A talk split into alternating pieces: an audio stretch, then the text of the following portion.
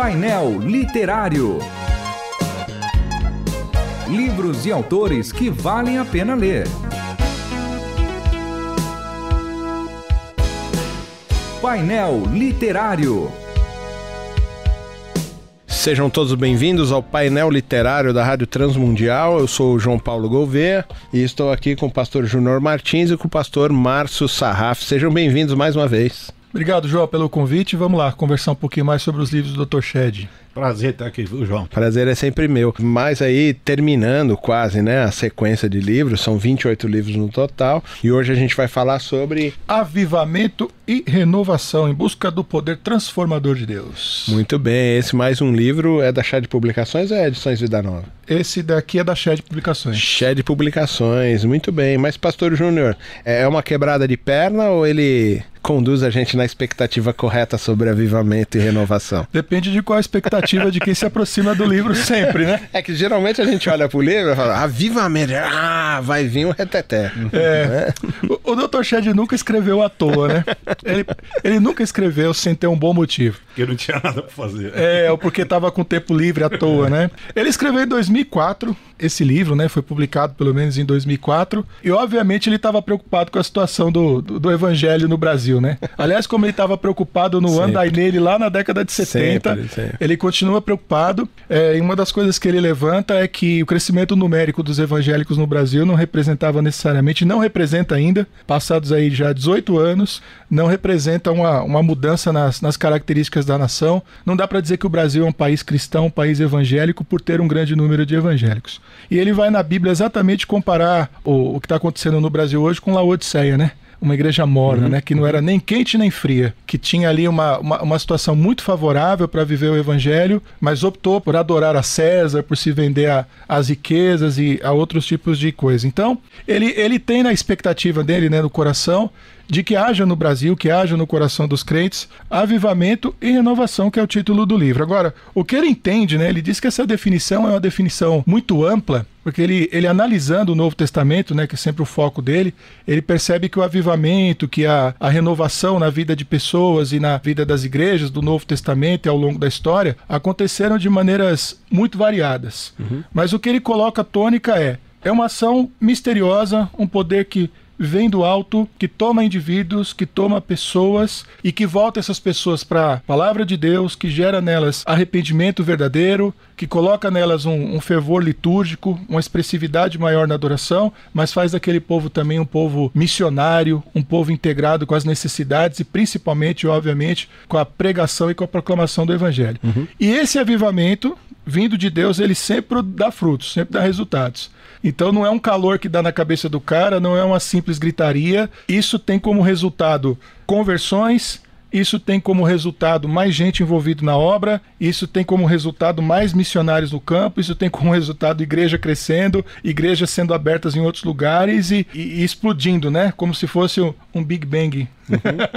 tem um ponto central e que se expande aí bastante. E aí ele toma como, como exemplo, né, vários exemplos bíblicos, e aí que é interessante a maneira como ele compreende o avivamento. Para ele, o que aconteceu a descida do Pentecostes ali de Atos 2 é um avivamento. E é mesmo, né? Você tem um povo ali vivendo longe da palavra, um povo que ainda não tem o espírito. O que acontece em Atos 2 em Jerusalém é um avivamento. Sim. Né? Com crescimento, com a expansão da igreja. A pregação poderosa também é uma característica do avivamento, com muitas conversões. O avivamento de Antioquia, os doutores, né, os sábios, os entendidos ali em oração e Deus levanta pessoas a partir ali de Atos 13, né, onde está essa história, para pregação. E a gente tem ali Barnabé, tem Paulo, né, a gente sabe muito bem o que aconteceu. Ele vê avivamento na igreja de Corinto, que apesar de todos os problemas, de todas as dificuldades que aquela igreja tinha, era uma igreja cheia de dons. Era uma igreja que estava expandindo o evangelho ali naquela região. Era uma igreja que podia ser orientada né, a partir das suas capacidades, podia ser repreendida, porque ela tinha pelo menos os fundamentos do evangelho e precisava de uma renovação. Mas o que acontece ali é uma igreja. A gente tem que enxergar esse pano de fundo em Corinto também, né? Uhum. Uma igreja cheia de dons. É, Paulo fala, não lhes falta nenhum dom, eles precisam, na verdade, de orientação. O avivamento de Éfeso, que parece um avivamento assim, é, espiritual muito centrado na palavra, né? Eu mesmo fico bastante impressionado com os primeiros capítulos ali de, da carta de Paulo aos Efésios, porque ele conversa com aqueles irmãos assim numa, numa linguagem que para mim é muito profunda, tendo sido abençoados com toda sorte de bênçãos espirituais nos lugares celestiais. Ele fala do, da maneira como eles encaravam o pecado, a maneira como eles foram libertos. Eu tenho a impressão que ele estava conversando com uma igreja muito madura, com irmãos assim que tinham um conhecimento, já tinham uma vivência é cristã. Ele tá falando do cotidiano, não? Tá assim, falando né? do cotidiano de uma igreja muito viva, de uma igreja muito relevante que vai ser chamada a atenção lá em Apocalipse por ter abandonado o primeiro amor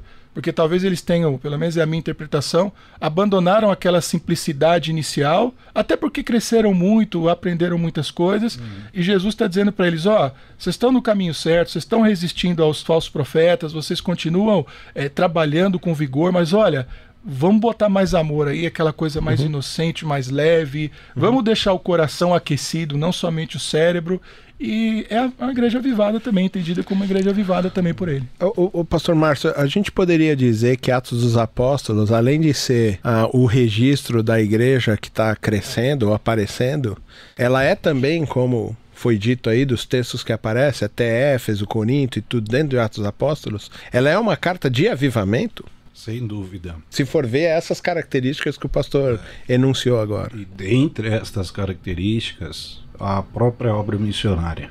Hum. Então a gente não consegue dissociar obra missionária de avivamento. Não tem como. Quando a gente estuda as missões estrangeiras, todo o ardor missionário seja parte dos americanos, dos ingleses, dos europeus, e, e, aí pensando em atos ali no contexto das igrejas fazendo missões de alguma forma, a gente tem esse componente do avivamento. E aí, enquanto o pastor João estava falando, pastor João, eu também estava aqui lembrando que as reformas dos reis de Judá, sobretudo os reis de Judá, né? As reformas elas, elas giravam em torno da lei uhum. uma volta à lei, uhum. uma busca da palavra, uma descoberta ou redescoberta da palavra. Então, se tem algo que a gente pode associar avivamento, é uma reaproximação da palavra de Deus. Parece também que não tem como dissociar avivamento da palavra de Deus. Então, o que é uma igreja avivada? O que é um movimento avivalista? O que é um movimento que, que tem esse componente de avivamento? É aquele cuja palavra de Deus é preservada, é valorizada, é ensinada e é proclamada através da obra missionária. Eu acredito que isso tem uma relação aí intrínseca, né? Uma, uma pergunta os dois podem responder, na verdade. Você comentou, oh, Júnior, que o Dr. Sherry já estava preocupada com andar nele. Lá atrás já estava preocupado com a sociedade brasileira. Depois pega esse que já é aqui no ano 2000, 2004, né? 2004. O que, que mudou de lá para cá para a gente parar de se preocupar? Eu tenho a impressão de que não mudou nada, né? então a gente devia estar tá preocupado. A gente, se ele estivesse vivo e escrevesse um livro hoje, ele, ele retomaria os temas do Andai Nele lá de 1979 e, do, e esse agora. Por exemplo, uma coisa que ele associa né, com a pregação da palavra. Aí ele vai comparar com o que aconteceu no tempo dos irmãos Wesley, os irmãos Morávios, né? Porque, porque ele tem uma, uma, ele tinha um carinho muito um grande pelos moravianos. É, recentemente, não tão recentemente, na Coreia, né? Com aquelas grandes igrejas. É a pregação da palavra tocando o coração das pessoas e as empurrando naturalmente, sobrenaturalmente, para o cumprimento da grande comissão. Então, olha que interessante. É, ele sempre observa o, o, avivamento de um ponto de vista muito objetivo. Tem que estar tá acontecendo alguma coisa. Um desses grandes sinais é o povo se voltando para pregar o evangelho, tentando chegar nos povos não alcançados. Que é como o Márcio falou, Exatamente. que tem que estar tá ligado, tá ligado a missões. Você não tem como evitar o evangelismo e missões nesse caso. Uma, um, um, amor, assim, uma paixão, uma necessidade de fazer a coisa acontecer. Por isso que eu acho que esse livro é atual e continua sendo um apelo para hoje. Porque esse, esse fervor missionário, esse comprometimento pessoal e como igreja local, ele está arrefecido, ele está frio. O crescimento numérico das igrejas não está gerando necessariamente nos crentes, no corpo local, no, na igreja local, esse fervor missionário continua faltando. Esse amor pela palavra. O que a gente tem é muita confusão e muita discussão, mas o que a gente não tem é uma piedade gerada pelo estudo da palavra, que o avivamento verdadeiro gera. Mas por que isso se esfriou, pastor? Então, João, você estava falando de Atos agora há pouco. Em Atos, a gente tem crescimento numérico, mas ele, esse crescimento numérico que a gente verifica em Atos, ele é precedido de avivamento. Então, igreja no Brasil cresce, cresce a que custo, de que forma, sob qual método, a que pretexto. Se a palavra de Deus estiver sendo valorizada da forma que deve ser, acredito que a gente possa falar de avivamento. Mas, eh, infelizmente, talvez não seja isso que a gente consiga verificar. Eu me considero fruto de um momento de avivamento da igreja brasileira, porque eu, eu sou convertido no final da década de 80, 90. Então vocês vão lembrar. É o meu período também, o período que eu me o pastor Júnior é nerd, né? Então, até amigo do manga, né? Sim. Né? De a parte de doutoramento e tudo. E é oficina G3, essas bandas todas apareceram. Você teve ali 80 um. né? É, você teve um boom ali assim grande. Eu sou fruto disso, dessa tipo, mas tava todo mundo pregando o evangelho, todo mundo sendo missionário, todo mundo estudando. Lógico que depois houve um. se perdeu no caminho. Muitas dessas, esses líderes que trabalharam com isso, eles foram meio que se perdendo na área comercial, na área financeira, na área política. Me parece que isso é uma coisa muito cíclica. Você tem momentos assim que depois, uma geração que vem depois desses líderes, grandes líderes que fizeram as coisas acontecerem, não tô querendo comparar Wesley, não tô querendo comparar Martin Lloyd Jones, nem, né? A gente nem- tá falando do nosso quintal aqui. é, Ok. não tô querendo comparar com isso, óbvio que eles são grandes referências, mas a gente teve gente que em algum momento falou assim, pô, peraí, precisa mudar alguma coisa, e, e saiu pra fazer o que tinha que fazer, né? Até brinco com os meninos, né, quando a gente se encontra, é, só tem bateria na sua igreja por causa do aparecimento das comunidades, Sim. que é Comunidade da Graça, a Lagoinha. Renascer em Cristo aqui em São Paulo, Nilópolis, que é tudo década de 80, 90, esses caras estão aparecendo. Que já vinham fazendo trabalho em 70. Mas é que a grande questão é, houve esse, esse fervor e depois parece que a galera foi meio se perdendo. Por que eles se perderam? Por que essa coisa se esfriou? Olha, a gente sabe, João, que o esfriamento, ele, se por um lado o avivamento tem uma relação intrínseca com a palavra e o apego, aí nós estamos falando de fé mesmo, a confiança inabalável no Evangelho, na palavra de Deus, eu acredito que, por inferência, a gente possa pensar que o esfriamento É. tem a ver com o distanciamento da palavra. Isso é triste, mas me parece que é verdade.